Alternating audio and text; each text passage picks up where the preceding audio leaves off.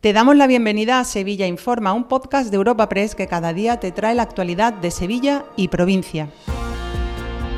Estas son las noticias más relevantes en nuestra agencia en el día de hoy.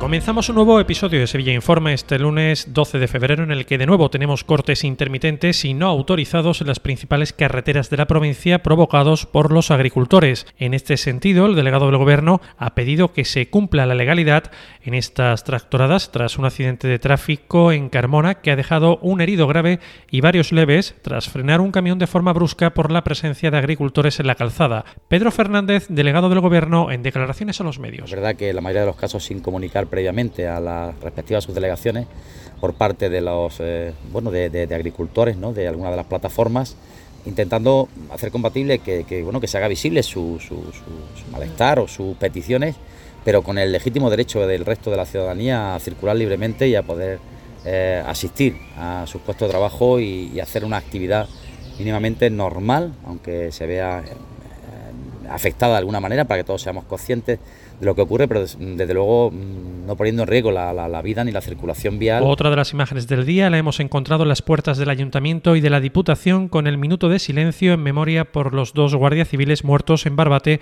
cuando fueron arrollados por una narcolancha. Ya en clave municipal, el Ayuntamiento de Sevilla ha reclamado al Gobierno más policías nacionales para controlar los enganches ilegales de luz en diferentes barrios de la ciudad. De este modo, el delegado de barrios de atención preferente, José Luis García, ha agradecido la buena predisposición del subdelegado del Gobierno en un encuentro que ambos han mantenido este lunes y ha indicado que las dos administraciones están llamadas a entenderse sobre todo en el marco de la mesa de trabajo creada e impulsada por el Ayuntamiento. El concejal ha afirmado también que desde el consistorio seguirán reivindicando y exigiendo a Endesa que aumente la inversión y el mantenimiento de las infraestructuras energéticas de estas zonas. José Luis García, delegado de Barrios de Atención Preferente.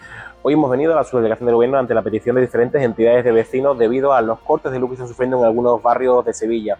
Agradecer lo primero la actitud y el compromiso de la subdelegación del gobierno a ayudarnos en esta tarea para evitar esos cortes de luz en determinados barrios de Sevilla. Le hemos pedido, porque se nos han reclamado los vecinos, el aumento de presencia policial para evitar los enganches ilegales en diferentes elementos públicos y por tanto evitar esos cortes de suministro de luz en la ciudad de Sevilla. Más asuntos. Facua Sevilla rechaza la modificación de la ordenanza de veladores, aún en fase de borrador, propuesta por el consistorio al considerarla confusa, con muchos aspectos abiertos a la interpretación y con una inseguridad jurídica y falta de claridad patente. Facua no comparte esta ampliación horaria en determinados momentos del año como Semana Santa o Feria, ya que afecta, dice, principalmente a zonas turísticas que ya de por sí están acústicamente saturadas. Tampoco está conforme con el hecho de que perduren el tiempo las plataformas para veladores en plazas de aparcamientos, que fue una medida que se implantó en pandemia para mantener la distancia de seguridad. Jordi Castilla, secretario general de Facua Sevilla. Desde Facua Sevilla rechazamos la nueva ordenanza de veladores, entendemos que es confusa, especialmente debido a la inseguridad jurídica de determinados términos que son ambiguos, no se consigue conciliar el espacio público con el desarrollo de la hostelería y el descanso vecinal. Se hace una ampliación horaria para zonas turísticas que lo único que hace es generar más conflictos con los residentes y se sigue manteniendo la ampliación de los espacios de los veladores que estaban en pandemia un, elemento que entendemos que a día de hoy no es razonable.